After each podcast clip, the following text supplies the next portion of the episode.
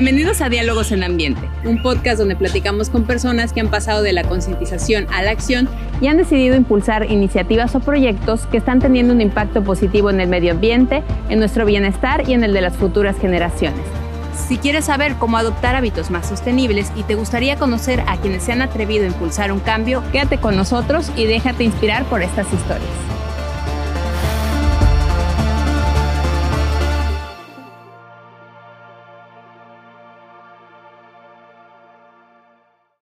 Bienvenidos a Diálogos en Ambiente. El día de hoy estamos a punto de grabar el segundo episodio de la segunda temporada de pues, nuestro podcast y el día de hoy vamos a hablar sobre un tema que en realidad tiene muchísimo impacto en el medio ambiente y que a veces no somos tan conscientes de ello, lo que es la moda. Nuestra, la ropa que usamos todos los días, pues realmente tiene un impacto en los recursos naturales que, existen y no somos tan conscientes eh, en algunas ocasiones. Entonces, para ello invitamos precisamente a una persona que está impulsando como este, este cambio de visión sobre usar un, tipo de moda más sostenible y es precisamente Carolina Lamont, crea un contenido bastante relacionado con pues la, el impacto que tiene la industria de la moda. Entonces, muchísimas gracias Carolina por estar el día de hoy con nosotros y pues por venirnos a compartir un poquito sobre estos contenidos que ya tú difundes. Bueno, pues quisiera primero, Carolina, que me contaras un poquito sobre cómo era tu relación con, con la moda antes de que tú crearas tu tienda de segunda mano y qué cambió, qué fue lo que hizo que tú tomaras la decisión de crear esta tienda de segunda mano, que realmente supongo que te has enfrentado a muchos retos porque no sé qué tan consciente esté la gente de la importancia de, usar este tipo de prenda. Bueno, mi relación con la moda era muy intensa, de verdad, muy, muy intensa. Pues yo estudié diseño de imagen y relaciones públicas, entonces estaba como que muy metida en este mundo. No quiero decir superficial porque mi carrera no es superficial porque vemos otros aspectos como la personalidad, pero sí tiene que ver mucho la forma en la que te vistes, ¿no? Entonces, por ese motivo es que yo estaba muy obsesionada, por así decirlo, con verme bien, con vestirme bien. Entonces, me la pasaba yo comprando ropa bastante seguido en este tipo de tiendas de moda rápida, que es como Zara, H&M o todas las que encontramos en los centros comerciales, ¿no? Realmente era, no sé, como una vez a la semana me compraba alguna prenda, un accesorio, lo que sea. Pero ya cuando salí de la universidad, bueno, no cuando salí de la universidad, más bien cuando estaba yo en mi último año haciendo mi tesis, tuve que hacer, bueno, mi tesis fue sobre un plan de negocios para hacer una marca de trajes de baño, ¿no? Pero yo ya tenía un poco esta idea del impacto de la industria textil entonces empecé a investigar un poco más y para mi tesis decidí que los trajes de baño iban a ser hechos aquí en Veracruz, ¿no? Ya terminé la tesis, salí de la universidad y un día me puse a ver Netflix y encontré un documental que se llama The True Cost, que lo recomiendo bastante, en el que te explican absolutamente todo lo que hay detrás de la industria textil, del fast fashion, toda la contaminación, todo el impacto social también que hay detrás y eso de verdad me abrió muchísimo los ojos, pero recordé que yo ya lo había visto ese mismo documental eh, a inicios de la universidad, pero en ese entonces como que me dio igual, no le di tanta importancia, pero ya esta segunda vez que lo vi, sí fue algo muy impactante para mí, hasta lloré viéndolo. Y ahí fue cuando dije, no, ya es tiempo de un cambio, ya no puedo seguir con este estilo de vida tan consumista pues sí, abrí mi cuenta de Instagram y empecé vendiendo ropa que era mía, pero también dije, es que no quiero que se quede solo en vender ropa, sino quiero también expresarle a la gente lo que yo aprendí acerca de la industria, ¿no? Porque creo que es un problema pues grave y que todo el mundo debería de saberlo.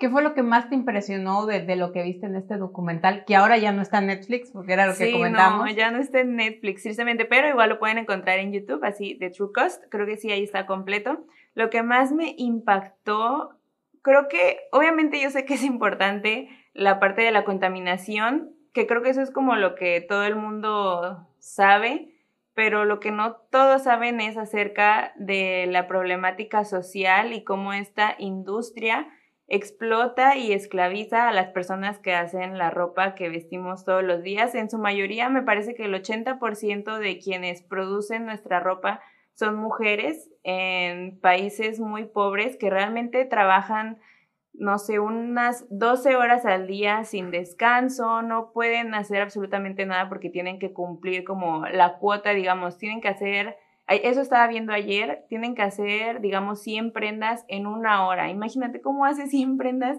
en una hora, no te puedes parar, no puedes ir al baño, no puedes comer, no puedes tomar agua.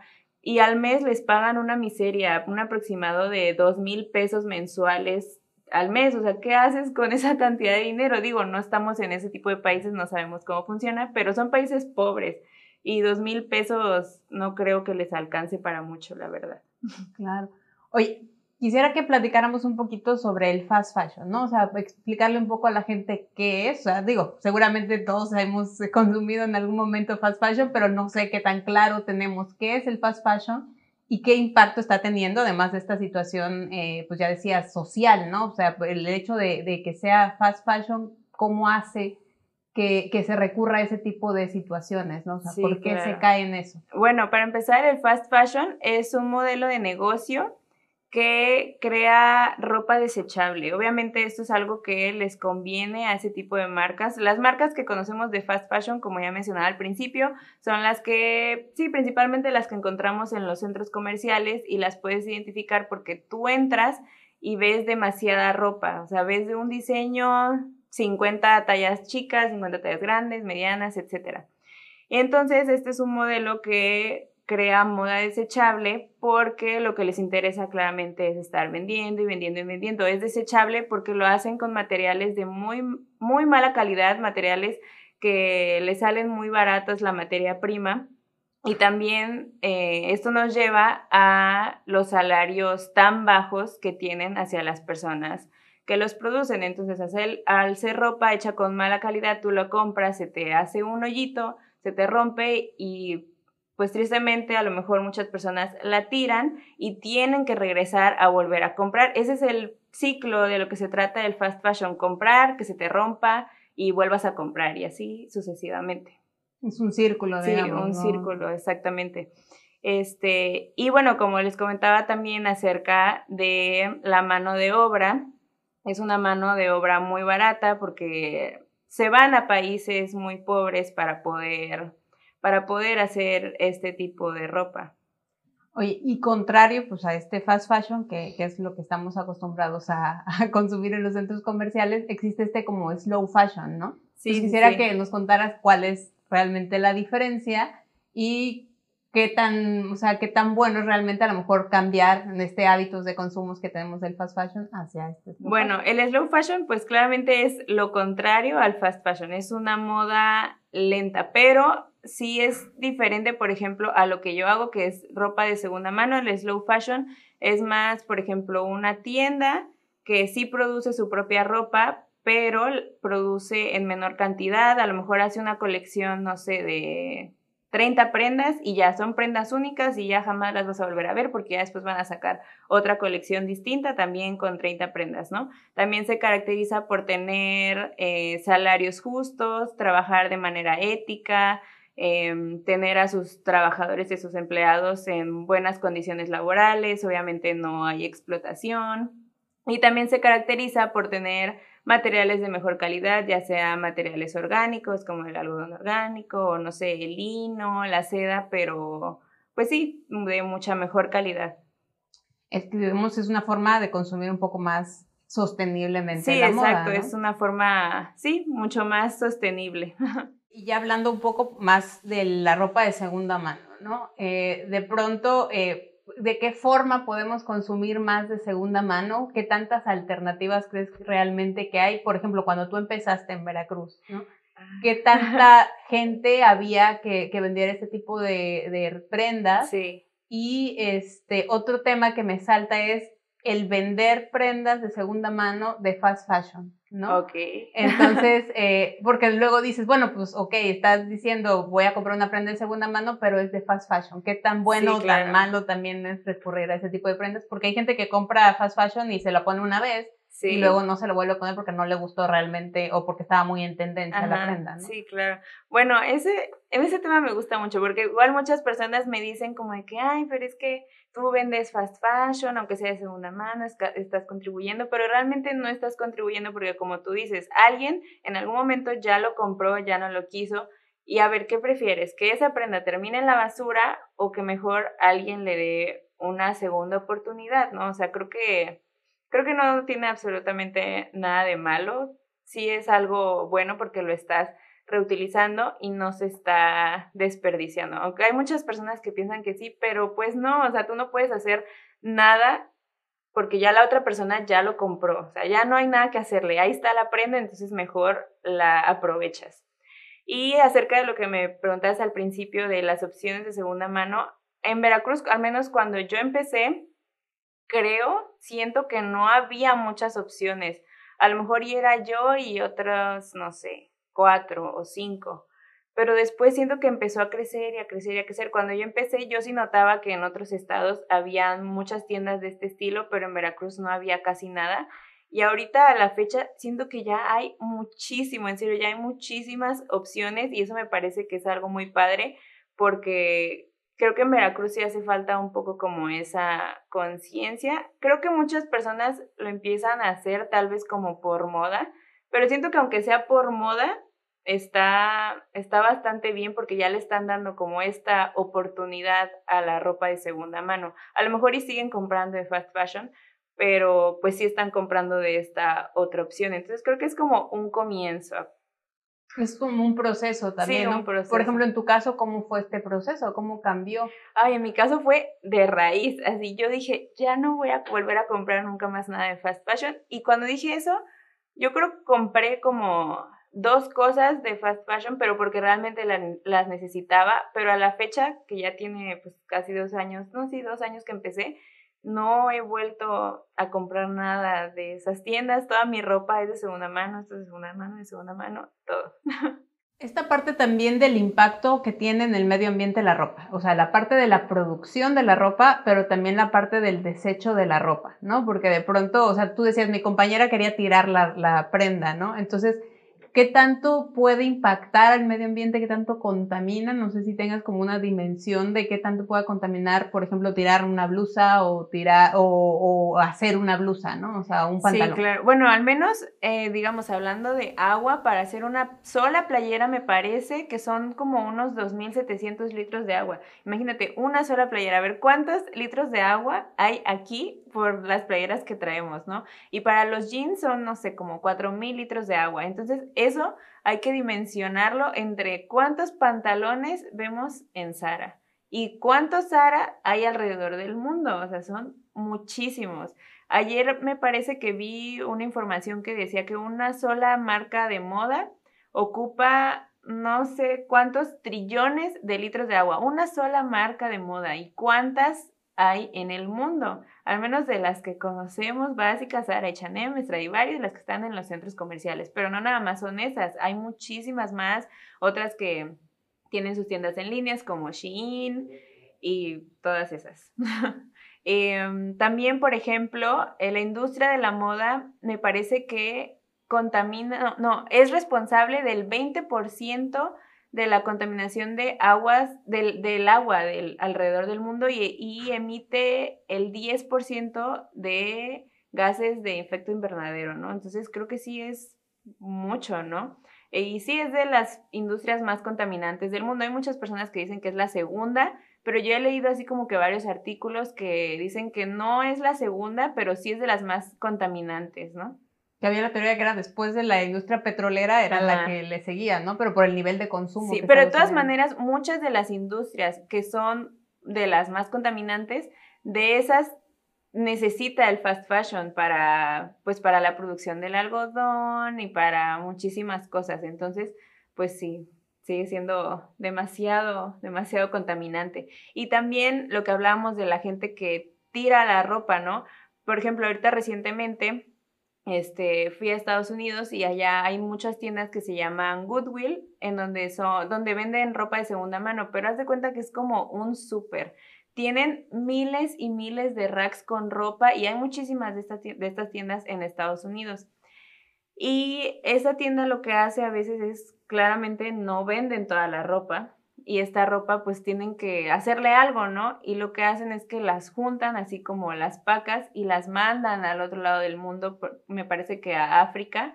Allá pues mucha gente como que la intenta revender, pero igual no se vende toda la ropa y muchas veces esa ropa termina en la basura.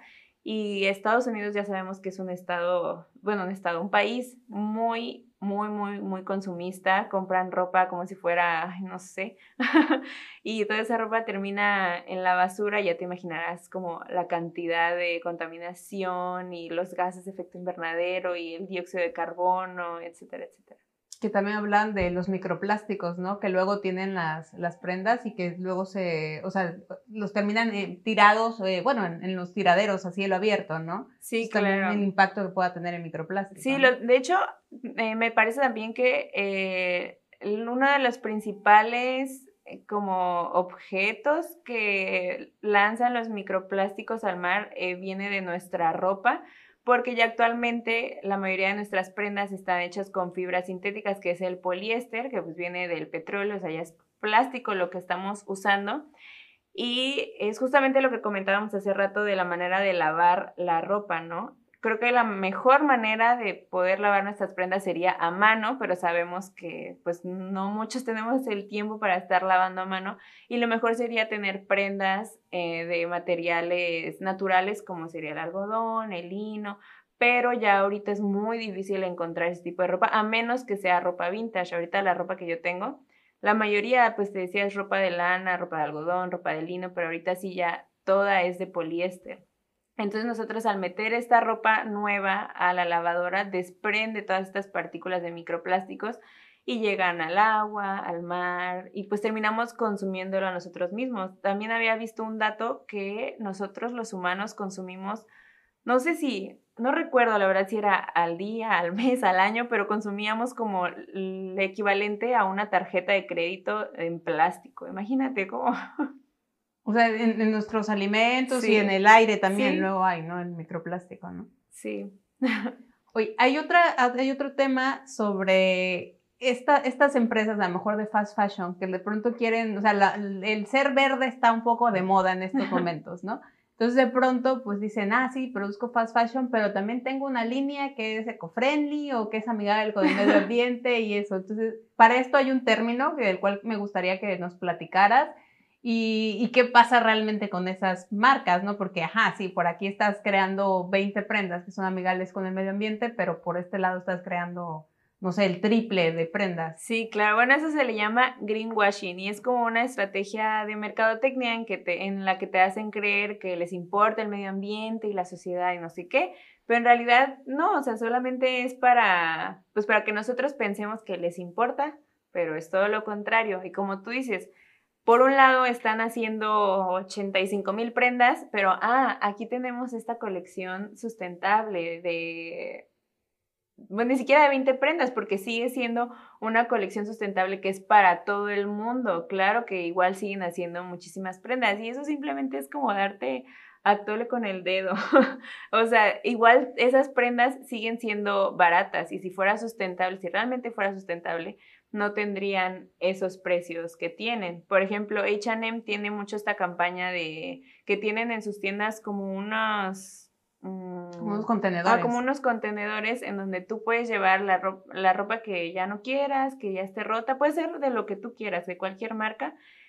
Y ellos supuestamente la van a reciclar para hacer prendas nuevas y a cambio, porque tú lleves esas prendas, te dan 20% o 10% de descuento. O sea, eso para mí no tiene ningún sentido y realmente no tiene ningún sentido porque es igual caer en este mismo ciclo de consumismo de ropa desechable porque tú llevas la ropa que ya no quieres y entonces te dan un 10% de descuento para que les vuelvas a comprar a ellos mismos esa misma ropa desechable que se te va a romper y la vas a volver a llevar al contenedor.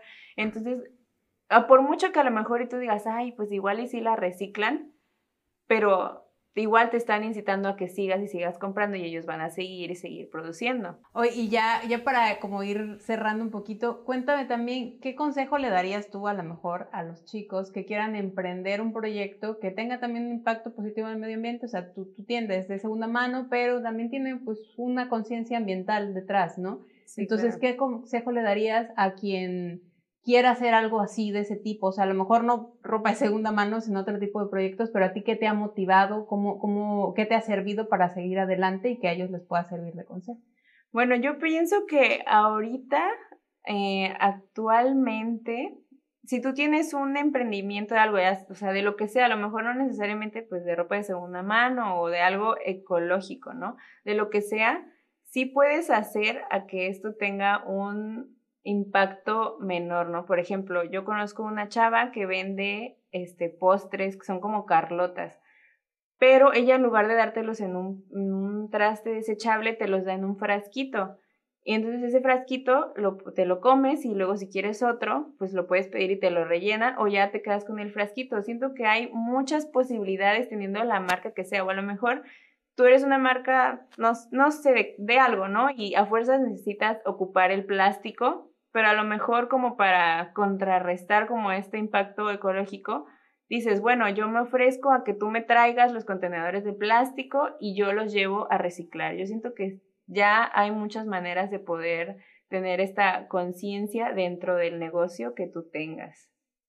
Bueno, y ya por, por último, si nos puedes dar como las recomendaciones para que antes de comprar una prenda, ¿qué es lo que tenemos que hacer para consumir la forma más sostenible? Bueno, primero puede ser ocupar lo que ya tienes en tu closet, eso es lo más sostenible que vas a tener, o también puede ser que repares eso que ya tienes, que a lo mejor ya tiene un hoyito, para que sea como una prenda nueva, ¿no? Después también puedes... Eh, pedir prestado a alguna amiga una prenda o rentarlo. También está la opción de intercambiar ropa. Hay muchos, eh, como se les llaman trueque de ropa, fiesta de intercambio de ropa, en donde te reúnes con varias personas y te intercambias la prenda que tú ya no quieres y entonces así les das una nueva vida. Ya después la otra opción podría ser comprar ropa de segunda mano. Ya si de plano no encuentras algo así que te guste, ya sería comprar nuevo, pero si lo vas a comprar nuevo, la mejor opción sería comprarlo de una marca más sostenible, de una marca de slow fashion y ya hasta lo mero último, último, último sería comprarlo de una tienda de moda rápida. Bueno, pues para que ya la gente también conozca un poco el contenido del que estamos hablando que tú produces, también compártenos cuáles son tus redes, cómo te puede seguir la gente para que también se siga enterando de muchas cosas. Y háblanos también de los documentales que recomendaste para que también la gente pues le, le quede eso ahí como... Sí, sí, sí. De este. documentales, eh, bueno, el que les mencionaba en un principio, que se llama The True Cost, que en un principio estaba en Netflix, pero que ya no está, ese lo pueden encontrar en YouTube. Ese habla, pues sí, de todo lo que hay detrás del fast fashion, así, absolutamente todo, contaminación del agua, ambiente, de los trabajadores textiles. También está el de River Blue, que ese no está en ninguna, bueno, sí está en plataformas, pero ese lo tienes que rentar. Entras a la página riverblue.com y ahí te vienen varias opciones de dónde, las lo puedes rentar, son como 60 pesos. Y en ese te explican acerca de la contaminación de los ríos a causa de, pues, de la industria, de cómo es que tiñen las prendas y todos estos químicos terminan en el agua y por ende terminan también perjudicando a las personas que viven alrededor porque tienen que consumir ese tipo de agua, ¿no? The Cost of Cotton, ese antes estaba en Amazon, pero igual ya lo quitaron, yo no sé por qué quitan ese tipo de documentales. y que ese creo que ya no es, mm, ayer lo estaba buscando y creo que ya no está en ningún lado, no sé si es cuestión como que buscarlo mucho. Eh, hay otros que son, que están en YouTube, yo creo que son como de personas así independientes que lo subieron. Uno se llama The World According to HM, que literalmente exponen absolutamente todo sobre HM y cómo son un total fraude. y otro que se llama, ay, no recuerdo el nombre exactamente, pero en ese son como... Mm, fragmentos de videos de mujeres que están como infiltradas en la industria y graban como los malos tratos de los jefes y como, pues sí, como los maltratan. Esos son como que mi top seis, creo, de documentales. Perfecto, pues muchísimas gracias por, por estos consejos también y pues le dejamos ahí a, la gente la recomendación de que vean estos documentales que Caro nos, nos comentó, igual que apliquen esta, esta filosofía, ¿no? A la hora de comprar y pues también antes de comprar, mejor dicho, o sea, que hagamos todos estos pasitos y ya que lleguemos al último punto a a lo mejor sí comprar una prenda nueva, ¿no? Muchísimas gracias.